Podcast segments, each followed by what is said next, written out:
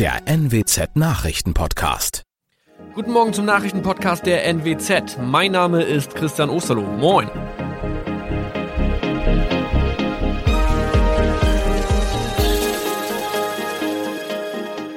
Und das sind unsere regionalen Nachrichten am Morgen. Die Grünen wollen Moorstraße in Oldenburg umbenennen. Viereinhalb Jahre Gefängnis für Falschgoldhandel. Und Landkreis Kloppenburg meldet ersten Omikron-Fall. Der Name Moorstraße könnte laut den Oldenburger Grünen rassistisch aufgefasst werden. Deshalb fordern diese eine Umbenennung. Die Straße wurde allerdings nach Hermann Moor benannt, einem der ersten Siedler in der Gegend. Um Missverständnisse auszuschließen, beantragen die Grünen eine Änderung in Hermann Moor Straße. Dann müssten alle Anwohner ihre neue Adresse in ihren Pässen angleichen. Außerdem müssten Polizei, Feuerwehr, Rettungsdienste und Anbieter von Navigationssystemen informiert werden. Die Stadtverwaltung schlug vor, ein Zusatzschild mit Informationen zur Person Hermann Mohr anzubringen. So könne man alle Irritationen beseitigen.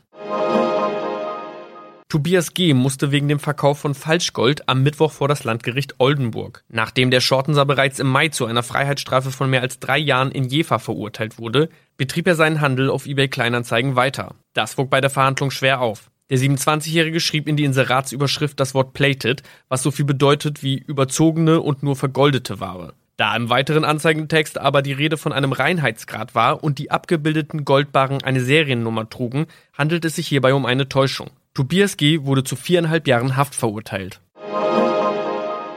Ein weiterer Fall der neuen Omikron-Variante ist am Mittwoch im Nordwesten bekannt geworden. Der Kreis Kloppenburg bestätigt, dass eine Frau bei ihrer Rückreise aus Südafrika am Hamburger Flughafen positiv getestet wurde. Sie befindet sich weiterhin in Hamburg in Quarantäne. Da die Frau im Landkreis Kloppenburg lebt, sei auch das Gesundheitsamt Kloppenburg für diesen Fall zuständig. Zuvor gab es bereits bestätigte Omikron-Fälle in der Wesermarsch und im Kreis Leer. Das waren unsere Nachrichten aus der Region. Weitere aktuelle News aus dem Nordwesten finden Sie wie immer auf NWZ Online. Und Aktuelles aus Deutschland und der Welt hören Sie jetzt von unseren Kollegen aus Berlin. Vielen Dank und einen schönen guten Morgen. Ich bin Benjamin Kloß und das sind heute unsere Themen aus Deutschland und der Welt. Gesucht wird weiterhin eine Regierung für Deutschland. Dabei sieht es für eine Koalitionsvariante gar nicht gut aus. Facebook, Instagram und WhatsApp, wer hat Schuld am stundenlangen Ausfall? Und ein Nobelpreis geht nach Deutschland. War's das schon mit Jamaika? Nun werfen auch die Grünen der Union einen Vertrauensbruch vor. Nach dem Sondierungstreffen sollen Details durchgesickert sein, behauptet Grünen Bundesgeschäftsführer Michael Kellner auf Twitter. Zuvor hatte schon die FDP der Union Indiskretion vorgeworfen. Zoe Tazzovali berichtet. Kellner schreibt auf Twitter wörtlich, es gab in den letzten Tagen vier Sondierungsgespräche. Aus zweien liest und hört man nichts. Aus zweien werden angebliche Gesprächsinhalte an die Medien durchgestochen. Das fällt auf, liebe Union, und das nervt. Fast genau denselben Tweet hatte schon FDP-Vize Vogel abgesetzt. Diese Vorwürfe könnten der Todesstoß für die Koalitionsverhandlungen mit der Union sein und damit auch das Ende von CDU-Chef Armin Laschet. Wie es weitergeht, wollen FDP und Grüne dann morgen jeweils besprechen. Der stundenlange Ausfall von Facebook, Instagram und WhatsApp ist weiter großes Gesprächsthema. Offenbar war ein menschlicher Fehler der Grund für die weltweite Störung und kein Hackerangriff. Für einen Technikriesen wie Facebook sei so ein schwerer Ausfall schon erstaunlich, sagte IT-Experte Jan Mahn vom CT-Magazin. So etwas darf nicht passieren, aber auch bei Facebook arbeiten nur Menschen man muss immer sagen, sowas darf nicht passieren, aber auch da arbeiten neben ganz vielen Computern auch Menschen, die, das sind alles gut bezahlte und intelligente Menschen, aber auch die machen Fehler und hier muss man sagen, hat bei Facebook jemand wirklich einen massiven Fehler verursacht. Ja, dass auch die Tochterunternehmen Instagram und WhatsApp betroffen waren, das sei vorhersehbar gewesen. Dass durch den Ausfall gleich alle drei oder alle Systeme insgesamt betroffen waren, überrascht nicht, wenn man sich anguckt, was genau passiert ist. Und äh, heute sickern ja so langsam erste Informationen durch, was das Problem gewesen sein könnte. Und äh, Facebook hat in den letzten Jahren seine Infrastruktur so weit zusammengeführt, also auch die zugekauften Dienste Instagram und WhatsApp so weit integriert, dass dieser Ausfall eben gleich den Ausfall von allen Systemen verursacht hat. Ja, IT-Experte Mahn glaubt nicht, dass hinter den Kulissen jetzt Köpfe rollen werden. Ich glaube, wir sind in der professionellen IT mittlerweile so weit und gerade auch in dieser Start-up-Kultur in den USA, dass es eine relativ offene Fehlerkultur gibt. Ich glaube nicht, dass da jetzt Köpfe rollen werden. Man wird drüber sprechen, warum das passieren konnte. Man wird Gegenmaßnahmen ergreifen. So geht man das eigentlich immer an. Ich glaube auch, es war nicht nur einer. So weit abgesichert wird es schon sein. Ich glaube, da werden mehrere dran beteiligt gewesen sein und man hat irgendwo ein Detail übersehen, dass eben eine kleine Einstellung so viele Folgen haben konnte. Immer wieder kommt es zu kleineren Störungen bei Facebook, aber auch zum Beispiel bei YouTube oder Mobilfunkanbietern wie Vodafone. Damit müsse man leben, sagt Mahn. Ich glaube, dass wir uns insgesamt als Gesellschaft und als alle, die Technik nutzen, daran gewöhnen müssen, dass es Ausfälle gibt. Jeder, der in der IT arbeitet, weiß, dass Dinge schiefgehen. Man kann noch so viele Sicherheits- und Monitoring-Systeme haben. Das kennt jeder, der in einem Büro arbeitet. Es kann mal Ausfälle geben. Der Drucker kann mal nicht funktionieren. Das gesamte interne Netz kann mal für ein paar Stunden ausfallen. Wir müssen insgesamt damit leben, dass es auch mal Ausfälle gibt und uns vielleicht Alternativen bereitlegen und nicht nur auf ein Kommunikationsmittel WhatsApp verlassen. Der Nobelpreis für Physik geht in diesem Jahr an den Deutschen Klaus Hasselmann, den in den USA forschenden Japaner Syukuro Manabe und den Italiener Giorgio Parisi für physikalische Modelle zum Erdklima. Das teilte die Königlich Schwedische Akademie der Wissenschaften in Stockholm mit.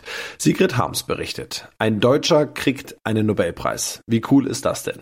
Ja, das denkt sich Klaus Hasselmann auch.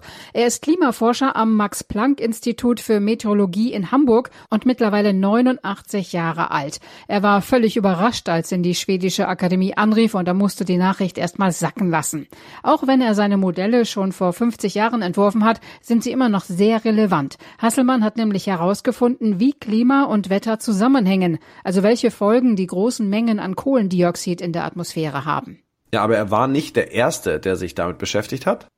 Nein, der in Japan geborene Manabe hatte bereits in den 60er Jahren nachgewiesen, dass erhöhte CO2-Konzentrationen in der Atmosphäre zur Erwärmung der Erde führen. Keiner kann mehr sagen, wir hätten es nicht gewusst, meinte die Nobeljury. Die Erde erwärmt sich und schuld daran sind wir, weil wir immer noch zu viel Treibhausgase in die Atmosphäre pusten. Der dritte Preisträger, der Italiener Parisi, forderte die Politiker heute auf, beim Klimagipfel in Glasgow schnell, klare und kraftvolle Entscheidungen zu treffen. Unser Tipp des Tages geht heute an all die, die der Bundestagswahl schon so ein bisschen hinterher trauen und schon wieder Lust haben, bei was mitzuentscheiden. Ab heute kann jeder wieder online den Vogel des Jahres mitbestimmen. Der NABU und der Bayerische Landesbund für Vogelschutz haben eine Vorauswahl getroffen. Entschieden wird die Wahl zwischen dem Bluthänfling, dem Feldsperling, der Mehlschwalbe, dem Steinschmetzer und dem Wiedehopf. Nach der Wahl 2020 ist es erst das zweite Mal, dass der Vogel des Jahres öffentlich bestimmt wird. Fast 500.000 Teilnehmer machten letztes Jahr mit. Durchgesetzt hatte sich damals das Rotkehlchen. Dazu Erik Neuling, er ist Referent für Vogelschutz beim NABU. Wie sind Sie zur Vorauswahl für dieses Jahr gekommen? Wofür stehen die Kandidaten? Wir haben äh, diesmal eine Vorauswahl von fünf Vogelarten vorgegeben, die auf Expertenmeinungen beruhen. Das sind Arten, die für ein jeweiliges Naturschutzproblem stellvertretend stehen. Und hier haben wir als erste Art die Mehlschwalbe. Das ist ein typischer Stadtvogel, der an Gebäuden brütet und der dadurch selten geworden ist, dass viele Nester entfernt werden. Wir haben als zweite Art den Steinschmetzer. Diese Vogelart braucht offene vegetationsarme Flächen zum Brüten. Und hier fordert die Art Mut zur Brache. Der bunteste Vogel, der zur Auswahl steht, das ist der Wiedehopf. Sie haben sich ja auch für jede Art einen Wahlslogan ausgedacht. Welcher ist es beim Wiedehopf? Diese Art braucht sehr trockene, warme Gegenden, wo viele große Insekten seine Nahrung darstellen. Er fordert, Gift ist keine Lösung und setzt dort auf pestizidfreie Landwirtschaft. Wie kann ich mich über Ihre Internetseite vogeldesjahres.de an der Wahl beteiligen? Über diese Seite kann jeder abstimmen für eine dieser fünf Vogelarten einfach per Klick. Was außerdem natürlich geht, ist, dass die äh, Leute oder jeder Einzelne ein eigenes Wahlkampfteam gründen kann, wo dann über einen eigenen Link ähm, Stimmen gesammelt werden und äh, diese gesammelten Stimmen dann eben dem jeweiligen Team ähm, zugerechnet werden. Was kann ich bei mir zu Hause denn auf dem Balkon, im Garten oder in der Umgebung meines Hauses tun, um Vögeln etwas Gutes zu tun?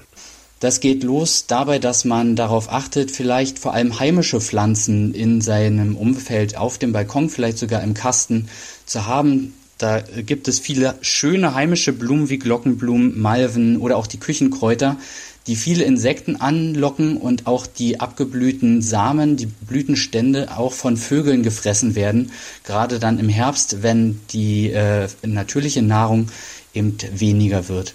Man kann ansonsten einen Nistkasten aufhängen. Auch auf Balkonen gibt es Vogelarten wie Meisen oder Spatzen, die dort gerne einziehen. Und man kann eben genauso gut auch Futterstellen im Winter anbieten, wo man dann die Vögel mit Körnern oder Meisenknödeln ähm, über die kalte Jahreszeit hilft. Und das noch, es ist noch nicht das riesige Thema, aber wussten Sie, dass wir in Deutschland in drei Jahren die UEFA Fußball-Europameisterschaft der Männer 2024 ausrichten? Es will gut vorbereitet sein. Jetzt wurde der Slogan und auch schon das Logo des Turniers vorgestellt. Mit einem farbenfrohen Logo wollen die Ausrichter der Fußball-EM 2024 für das Turnier in Deutschland werben. Nach Angaben der UEFA soll es die Vielfalt des Fußballs in Europa und in den 55 Mitgliedsländern des Dachverbandes symbolisieren. Kollege Moritz Einzel berichtet. Inspiriert ist das offizielle EM-Symbol von der Dachform des Berliner Olympiastadions. Dort wurde es mit einer aufwendigen Lichtshow auch präsentiert. Im Zentrum des Logos ist der Siegerpokal zu sehen, umhüllt von 24 Farbflächen, die für die 24 Teilnehmer stehen. Jede der zehn deutschen Gastgeberstädte hat darüber hinaus ein eigenes Logo für das Turnier. So zeigt das Markensymbol für Köln zum Beispiel den Dom, das für München die Frauenkirche. Die EM soll zwischen dem 14. Juni und dem 14. Juli 2024 ausgetragen werden. Gesucht wird dann der Nachfolger des amtierenden Europameisters Italien. Und das war's auch schon von mir. Ich bin Benjamin Kloß und wünsche Ihnen noch einen schönen Tag. Bis morgen.